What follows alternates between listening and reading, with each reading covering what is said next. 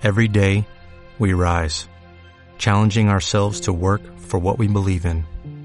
At U.S. Border Patrol, protecting our borders is more than a job, it's a calling. Agents answer the call, working together to keep our country and communities safe. If you are ready for a new mission, join U.S. Border Patrol and go beyond. Learn more at cbp.gov/careers. Por la señal de la Santa Cruz de nuestros enemigos, líbranos, Señor Dios nuestro. En el nombre del Padre, y del Hijo, y del Espíritu Santo. Señor mío y Dios mío, creo firmemente que estás aquí, que me ves, que me oyes. Te adoro con profunda reverencia. Te pido perdón de mis pecados y gracia para hacer con fruto este rato de oración. Madre mi Inmaculada, San José, mi Padre y Señor, Ángel de mi guarda, intercede por mí. Va avanzando el mes de agosto y el Evangelio de hoy recoge un lamento del Señor, de ti, Señor.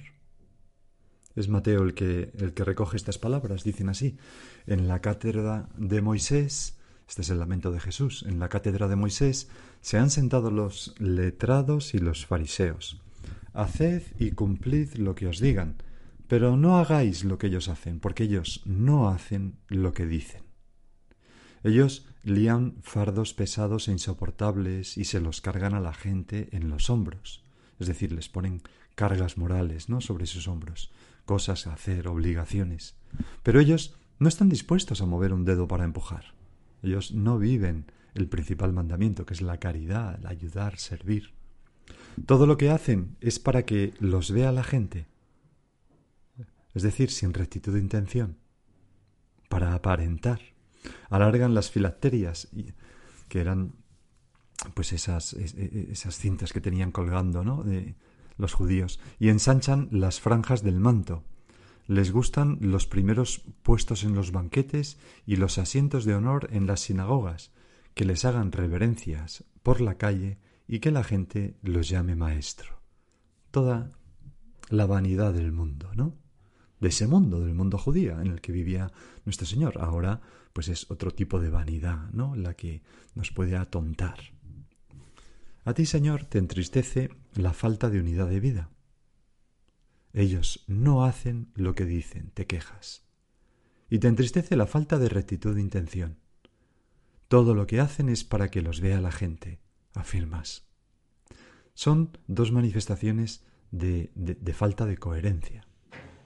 Y, en otra ocasión en el Evangelio dirás, un poco más adelante, hay de vosotros, escribas y fariseos, guías ciegos. Pues nosotros, Señor, que tenemos la ilusión de ayudar a tanta gente, de servirles de guías, de darles luz para acercarles a ti, para llevarles al cielo, ayúdanos a desterrar de nuestra vida eh, la falta de coherencia. El hacer las cosas por aparentar, pero no con cuajo, de corazón, el no tener unidad de vida, el comportarme de modo distinto según esté en sitios distintos o con personas distintas. Me acuerdo en una ocasión que un obispo decía a, a, sus sacerdotes que ninguno de nosotros pueda escuchar un grito en su interior. Hipócrita, porque decimos unas cosas pero no luchamos por hacerlas. Evidentemente, no somos perfectos, ¿no? Y un médico enfermo puede curar, pero, pero por lo menos luchar por ser santos, luchar por vivir aquello que predicamos. Hay un punto terrible de forja de ese libro eh, de puntos de meditación, ¿no? póstumo que, que escribió San José María, que define lo que él llama el pseudoapóstol. Después de describir el desengaño de los seguidores del pseudoapóstol, un apóstol que no lo es realmente, el punto continúa diciendo, falso apóstol de las paradojas, esa es tu obra, porque tienes a Cristo en tu lengua y no en tus hechos, porque atraes con una luz de que careces, porque no tienes calor de caridad, y finges preocuparte de los extraños a la vez que abandonas a los tuyos porque eres mentiroso y la mentira es hija del diablo. Por eso, trabajas para el demonio, desconciertas a los seguidores del amo con mayúscula, es decir, de Dios. Y aunque triunfes aquí con frecuencia, ay de ti el próximo día, cuando venga nuestra amiga la muerte y veas la ira del juez a quien nunca has engañado. Y concluye este punto. Paradojas no, Señor, paradojas nunca. Pues te lo decimos de todo corazón, Señor. Paradojas no, Señor, paradojas nunca. Ayúdame a, a no ser falso, a no ser incoherente, a, no ser un pseudoapóstol. Evidentemente, insisto, no se trata de ser perfectos. Podemos tener miserias, todos las tenemos, pero miserias combatidas. No miserias con las que se pactan, no miserias de las que nos consideramos dignos de tener. No, no, no. Nosotros, Señor, tenemos un mismo rasero para juzgar a los demás y a nosotros. Tenemos una misma moral. Eh, no podemos ser placer de casa de casa ajena, es decir, que con los amigos nos portamos estupendamente, pero con los de nuestra familia somos unos ogros. Eso no es cristiano, eso es eso es incoherente. O no podemos, eh, bueno, qué sé yo, ¿no? Con un grupo de personas eh, eh, ser muy buenos católicos y con otros ni, ni, ser capaces de dar la cara, ¿no? Porque nos, nos da un poco de miedo.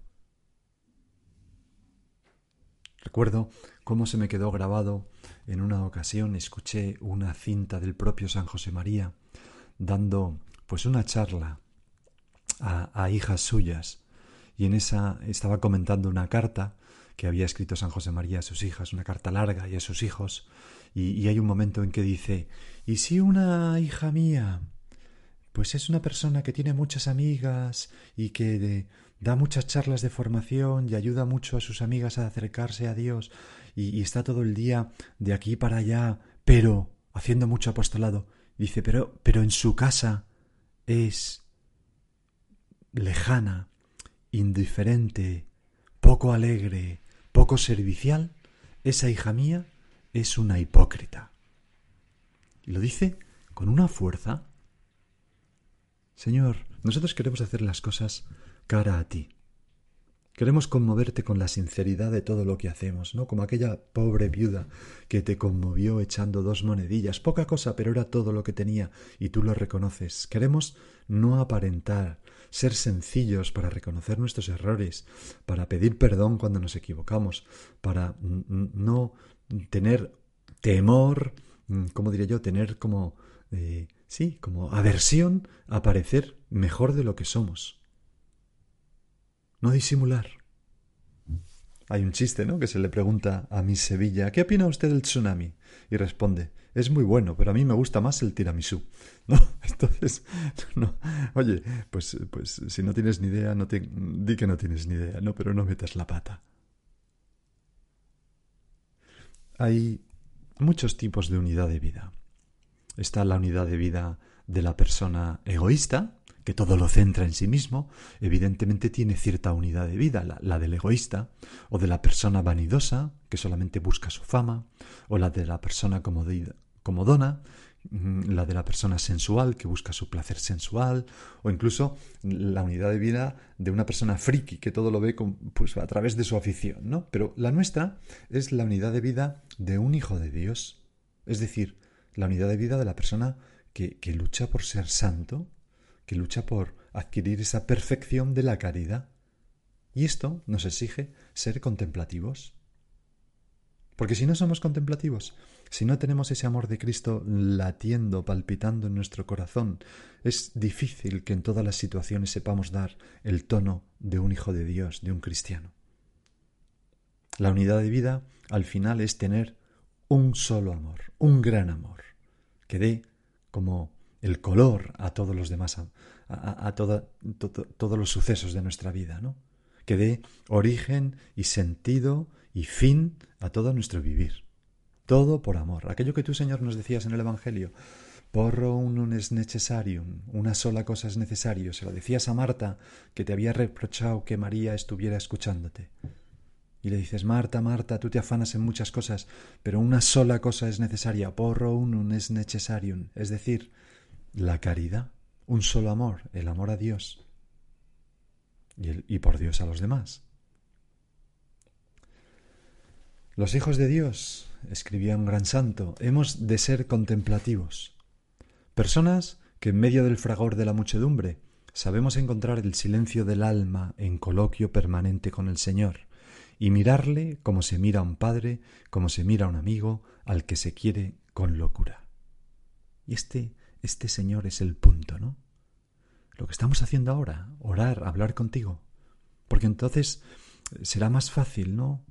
Responder de una manera cristiana a estas preguntas. ¿Qué sentido doy a mi trabajo?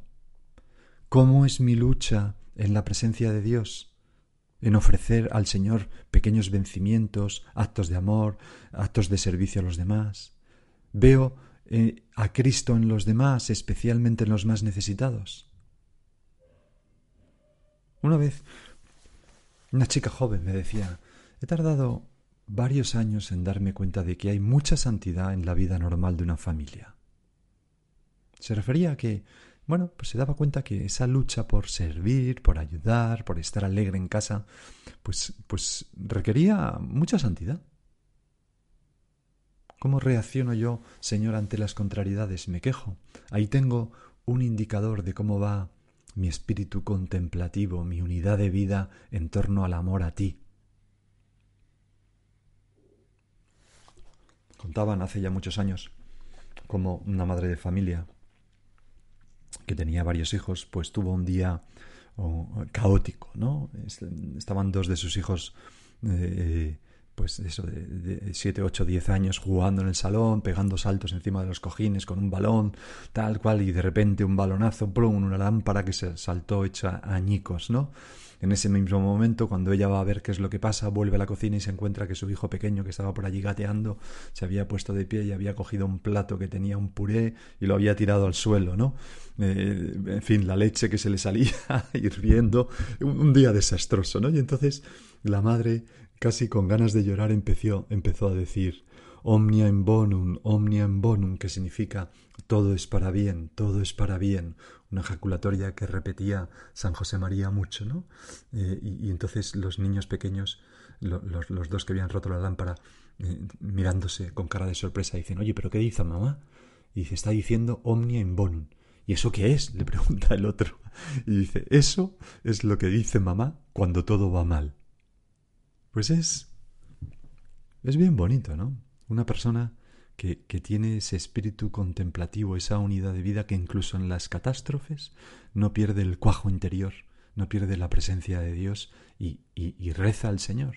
Todo es para bien, todo es para bien. Señor, que ponga buena cara.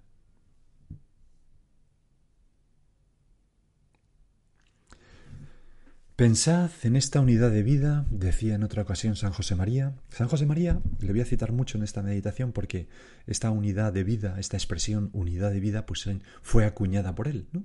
Y fue algo en lo que predicaba, es una de las características, ¿no? de la predicación y el espíritu de San José María, la insistencia en la unidad de vida, en ser cristianos de una pieza, coherentes. Pues decía San José María en una carta en el año 74, Pensad en esta unidad de vida cuando con el paso del tiempo os encontréis cogidos de lleno por el quehacer profesional. Debéis sentir la responsabilidad de quienes han de permanecer más metidos en Dios que nadie, haciendo de la profesión una continua ocasión de apostolado. Bueno, ahora muchos de nosotros igual estamos de vacaciones, pero pensar en podemos pensar en nuestro trabajo profesional, ¿no? ¿Cómo cómo mm, trabajo? Me comporto como un cristiano en mi lugar de trabajo. Los demás pueden, viéndome trabajar, pensar, bueno, es que esta es una persona cristiana, procura santificar su trabajo, lo hace bien, a conciencia. Don Javier Echevarría, eh, comentando estas palabras del Padre, decía en alguna ocasión, resulta siempre oportuna la pregunta que sugiere el beato José María, ¿cunde a mi alrededor la vida cristiana? Piénsalo a diario. Y afrontar sinceramente esta pregunta nos puede ayudar a superar la tendencia siempre amenazadora, más aún en momentos de cambio cultural, como estamos ahora, a condescender con la incoherencia interior, con la separación injustificada entre vida privada y vida social o profesional. Eso entrañaría una clara manifestación de que hemos marginado la verdad, el bien y la virtud, para sustituir esos valores irrenunciables por planteamientos confortables, ambientalmente correctos, que no producen heridas, no como debe ser porque estén informados por la comprensión y la caridad, sino que no producen heridas porque carecen de contenido y mantienen tan solo, y a veces ni siquiera eso, una respetabilidad de fachada. ¿No? Pues cunde a mi alrededor la vida cristiana, en mi lugar de trabajo, en mi lugar de veraneo, en mi descanso, en mi diversión. Manifiesto ahí el amor que tengo en mi corazón, el amor a Dios y a los demás por Dios. Dios nos necesita con una descarada carga apostólica para que hablemos de Él a las gentes.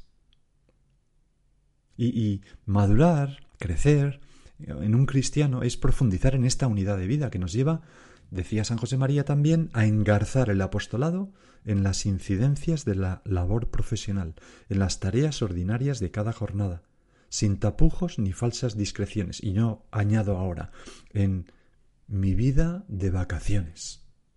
No vaya a ser, Señor, que yo sea pues como esas cosas que están tan de moda, ¿no? Cerveza sin alcohol, Coca-Cola sin cafeína, eh, eh, sillones con fundas, o sea, nada es auténtico. No me digas que no te repugnan todas esas cosas, ¿no? Señor, que yo no sea un cristiano sin alcohol, sin cafeína, sin funda, con funda, sino que sea una persona auténtica y coherente. Mm, que, que soy, que es lo que parece, que se da a los demás, que no disimula su entrega, su amor a Cristo, porque está enamorado. Daría mucha pena algo así, ¿verdad? Y una manifestación de esa unidad de vida, pues es la rectitud de intención. Es decir, con nuestra vida al Señor, me importas tú. Esa inocencia de las obras. Cuando hacemos un rato de oración o de lectura espiritual, cuando trabajamos, cuando volvemos a, la hora, ayudamos en casa, dejamos una, tarea en el trabajo y cogemos otra, o hacemos algo que nos cuesta, todo eso sonriendo, porque nos ve el Señor y nos sonríe.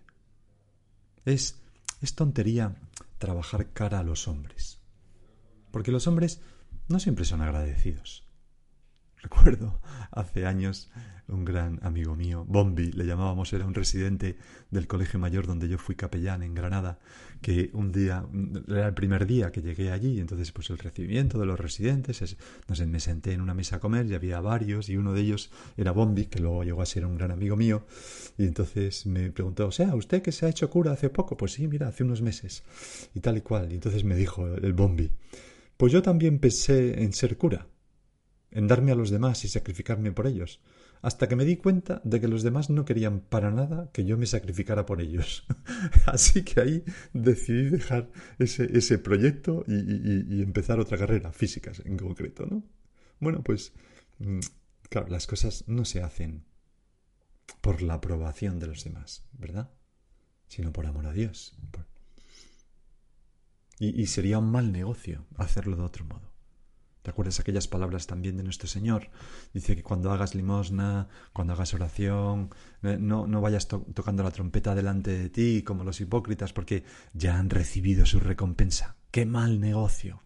Hacer cosas buenas y recibir su recompensa en esta vida y no en el cielo. En cambio, cuando lo hacemos en secreto, dice el Señor que tu Padre, que ve en lo secreto, te recompensará. Pues yo, Señor, quiero obtener el premio eterno de las pequeñas obras buenas que haga en esta vida. Y eso requiere hacerlas con rectitud de intención, cara a Dios. Evidentemente puede haber gente que nos vea hacer cosas buenas y las agradezca, no hay nada malo, pero no las hacemos por ese agradecimiento, las hacemos por amor a Dios. Por eso, ahora, y en este segundo punto de la meditación, puedes pensar, ¿hay algo de vanagloria, de búsqueda de compensación humana en mi trabajo, en mi apostolado, en mi modo de comportarme. Mira con atención porque es difícil. Somos una mezcla de cosas. Eh, eh, y es siempre, siempre se nos va pegando como el polvo, ¿no? Y siempre hay que pasar la gamuza al polvo del alma. Y el polvo muchas veces, pues es pues esas faltas de rectitud de intención, ¿no? Que, que, empecé haciéndolo por Dios o por amor a esta persona, pero ahora lo hago más pues por el agradecimiento que recibo, porque a cambio tenga esta ventaja. San José María de nuevo en camino, rectifica, rectifica. ¿Tendría tan poca gracia que ese vencimiento fuera estéril porque te has movido por miras humanas? Reacciona enseguida cada vez y di, Señor, para mí nada quiero, todo para tu gloria y por amor. Con estas palabras tan bonitas podemos acabar nuestra meditación. Señor, todo para tu gloria y por amor. Es una cosa que podemos repetir muchas veces a lo largo del día. Vamos a acudir a la Virgen, fiel a lo que el Señor pensó para ella, no se sale de su papel. Madre de Jesús a todas horas, en Caná, en la cruz, junto a los apóstoles. Vamos a pedirle a nuestra Madre la Virgen que nos dé esa unidad de vida y esa rectitud de intención. Y ahora, sigue tú por tu cuenta. O'Reilly Auto Parts puede ayudarte a encontrar un taller mecánico cerca de ti. Para más información, llama a tu tienda O'Reilly Auto Parts o visita oreillyauto.com.